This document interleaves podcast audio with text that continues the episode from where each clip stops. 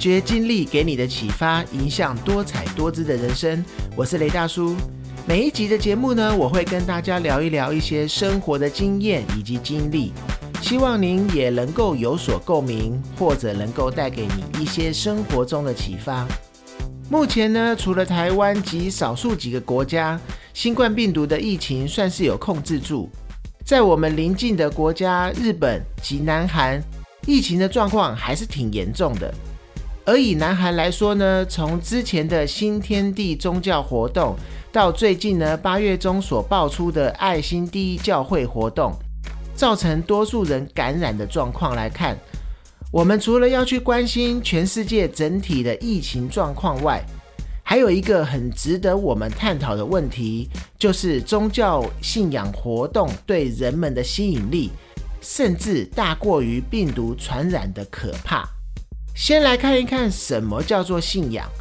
广义的来说呢，我觉得信仰是人类心灵的寄托，或者是甚至是给予人类一个心灵遵循的方向。而宗教呢，则是一个延续信仰的机构或者是组织。当然呢，现代有时候会把宗教跟政治做一些连结，或是把宗教行为冠上一些不好的解释的文字。那这些因为都不是我的专业，所以在这边呢，我就不去探讨这些问题。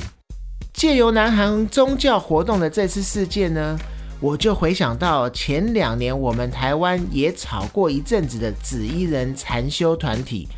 在这个新闻爆出之前呢，其实大叔我也曾经是紫衣人之一，也曾经感恩师父。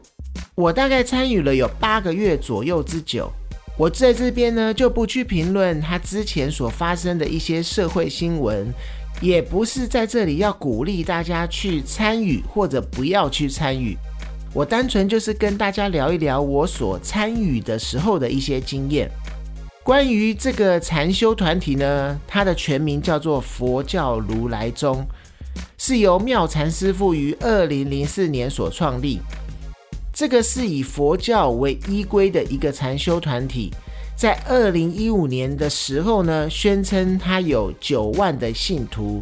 那其他一些历史的严格部分呢，我在这边我就不再多说了，因为不管是在媒体呢，或者是在维基百科的部分，其实讲的蛮清楚的。那如果大家有兴趣的话，其实可以去 Google 一下，就会知道了。那我这边就讲一些我参与的一些经验。至于呢，我当初是怎么样加入的，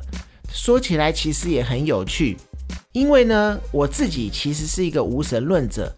从小呢，我们家里面就没有参与任何的宗教活动，可能呢，也是因为我自己太理性的关系，所以呢，无法放开自己去面对一些所谓的神机带来的好处。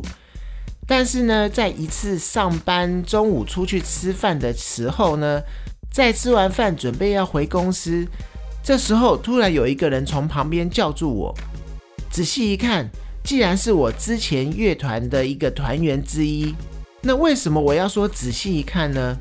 因为他完全看起来就像是变了一个人一样，真的不夸张，从一个面目可憎变成一个慈眉善目的一种程度。当我们聊到他为什么会改变那么多的时候，再加上他又是一个比我还要理性的硬体工程师。这个时候，我就决定接受他的邀约，来去看一看紫衣团体到底有什么神力，有什么吸引力，能够让一个人及一个家庭改变那么多。当时呢，只是抱着一个如果真的没有任何的帮助，就马上走人的心态去参加。到了跟朋友约好的时间，到了台北市的其中的一个聚会场所。老实说，从楼下在等电梯开始，一直到到楼上填写资料，再来呢有同修带你完成每一个步骤，这些事情真的让我挺震惊的。可能是因为我没有参加过任何类似这样的禅修团体，那样有制度、有规矩的感觉，再加上带领同修的轻声细语，以及整个场地给人感觉的整体气氛。现在回想起来啊，也难怪会有那么多人会想要积极的参与。刚刚加入的时候呢，每一个人都要交一个三百块的基本费用。当然，我不知道现在这个费用有没有做一些改变。而如果你之后没有要自发性的去护持，也就是捐钱的话，那这个三百块呢，就是你唯一要交的钱。那当然还是有包含大家看到的紫衣那个部分是要自行购买的。价格的话，其实就跟一般的班服价格差不多，并没有说呃这个衣服有什么加持过以后会比较昂贵之类的。而如果是身为同修的话，那妙禅师傅他会希望大家做到的事情有三件，分别就是每日一禅定，以及每周一法会，还有的这就是接引利他。而法会的部分呢，一定要加入一段时间后，并且呢参与一定次数的上课之后，才能够参加有师傅在场的法会。关于禅定的部分呢，就很像是类似大叔之前前几集所提过的静坐部分。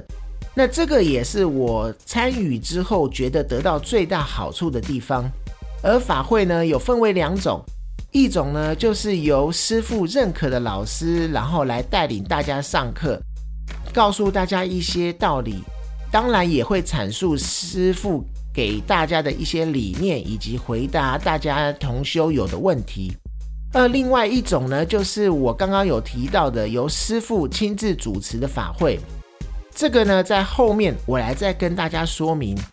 那而要做的最后一件事情呢，也就是我自己做不到的部分，就是接引利他。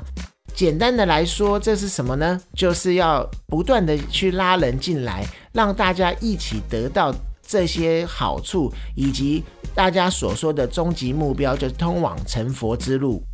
那要说到师傅来亲自主持的法会呢，我参加的呢都是在台北天母的私心馆的体育馆。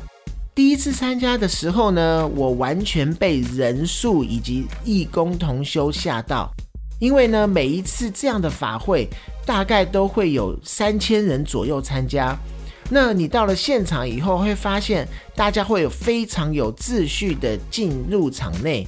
就连到你到厕所呢，也会有人把那个厕所清扫的滴水不沾。每次这样子的法会，大概我们会呃参与大概两个小时左右。而当师傅到现场的时候，那种整齐行礼的感觉，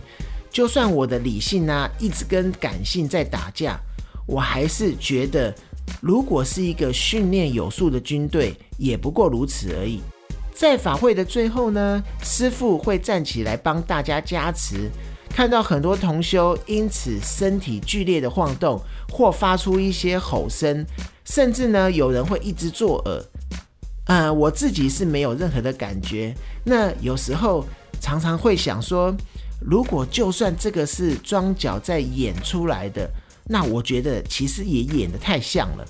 至于呢，从呃加入到后来离开，我个人自己有没有发生一些比较奇特、比较没有办法解释的事情呢？嗯，其实是有的。大概是在有一次呃参加大概一个月左右的时候，我早上自己在家里闭眼禅定的时候，发生了一件我自己无法解释的事情。就是当我可能快要有入定的感觉，突然呢，眼前有一阵的白光，而眼前有出现了一个人像，我不确定这个人像到底是谁的人像。那他很清楚的呢，从呃我们视线，就是我闭眼的那个视线的右上角，一直滑到左上角。那当下呢，我真的是被吓到了，所以马上呢就把眼睛睁开。然后我也不敢再继续的呃禅定，也就是再静坐下去。事情过了以后呢，我把这个状况告诉我的朋友，他的解释是说，因为呢师傅会在每一个新的同修禅定的时候，他的灵呢会到现场让同修看到，并且保护这个同修。非常理性的我呢，实在是没有办法相信这一个说法。但是呢，不可否定的是，当天呢，我确确实实是看到了白光以及人像。而在我刚刚讲到的每一次的每一周的法会之中，参加了一段时间后，其实在每一次的法会课程中，老师都会不断的说到护持金的重要性。那这个费用有分为两种，一种是每月扣缴一千块，一种是每月扣缴两千块。那这些费用呢，主要是拿来做一些这个团体的运作的一些需要支出的部分。那另外一种护持呢，其实就是护持师傅，然后让师傅能够无后顾之忧的去帮大家做一些禅修上的教导。那刚刚说到，每一次老师都会不断的说到护持经的重要性。那虽然其实我对这个要还要给多的钱的部分有一点排斥，但是其实被后来说到有点不好意思了，所以每个月我还是决定互持一千块，也就是最少的额度。而我自己给他一个解释，我就把它当做是上课交钱，甚至我还算我这样子的一千块可以上多少课，每一堂可以是用多少钱来上课，这样子不知道是不是太理性，而且又太现实了。说到呢，自己参与后以后得到的最大好处呢，我觉得莫过于就是我习惯了禅定，也就是之前说过静坐这件事情。至今呢，我已经静坐了有五到六年之久。那对自己一个心灵的沉淀呢，以及睡眠品质的提升，真的有很多很多的好处。但是其实我也有提过，我觉得不一定一定是要参加禅修的团体才能够静坐。只要是大家有兴趣，每一个人都可以运用一天中的一点时间，二十分钟、三十分钟都可以学习静坐，让自己心灵沉淀，让自己的呃脑袋能够稍微休息一下，然后在这个繁忙的一个生活中得到一些解放。那我觉得是可以得到很多好处的。另外呢，我觉得在我参加这个禅修九个月左右的时间，我得到了一些启发。第一个呢，就是我深深的觉得宗教活动是一个利用群聚的集体意识给人的慰藉，然后让更多的人来参与，甚至呢参与以后会无法自拔，或是参与以后觉得得到到它的好处，又会去拉更多的人来参与。第二个呢，就是我参加这一段时间，我感受到的，如果说是一个修行团体都可以那么有自发性，会利用同修每一个人的职业专长，比如说资讯专长的同修呢，他会去设计整个刷卡的系统以及这个人员的管理，因为呢，我们进出一些普通法会，甚至是进出大法会的时候，都是用刷卡来做管理的。那甚至也有资讯相关的那个专长人员呢，他制作了 A P P，让那个这一个团体的一些讯息以及一些呃周报能够在这个 A P P 上面显示，让所有的人都可以去观看。那甚至呢，也有一些有音乐专长的一些呃同修呢，他可以在活动中创作一些赞颂的歌曲。那比如说像我刚刚讲的，我的朋友他就是属于音乐专长的部分，他就是负责这一个音乐的一些演出以及创作的部分。那另外另外还有一些就是，如果你有行销或者是财经的专长，甚至。这一个团体，他还跟银行谈了信用卡的相关合作。那我刚刚讲到的每一个每一个月的捐钱的那个扣款呢，都可以用信用卡扣款，甚至可以回馈一些呃所谓的回馈金，他会捐回给这个团体。所以我觉得这一些自发性以及这一些各取专长的部分，如果换成是一间大的公司，甚至扩展到整个国家，是不是更应该把这些整合的部分做好？那第三点呢？我觉得我得到的一些启发是，看到了这么多的同修趋之若鹜的前往，感觉呢，现代人真的是有很多的人在生活中是过得不太好的。然后也需要更多的舒压，以及更多的人来分享，或者是跟别人分享以后，希望这些人能够给你一些解决事情的方式。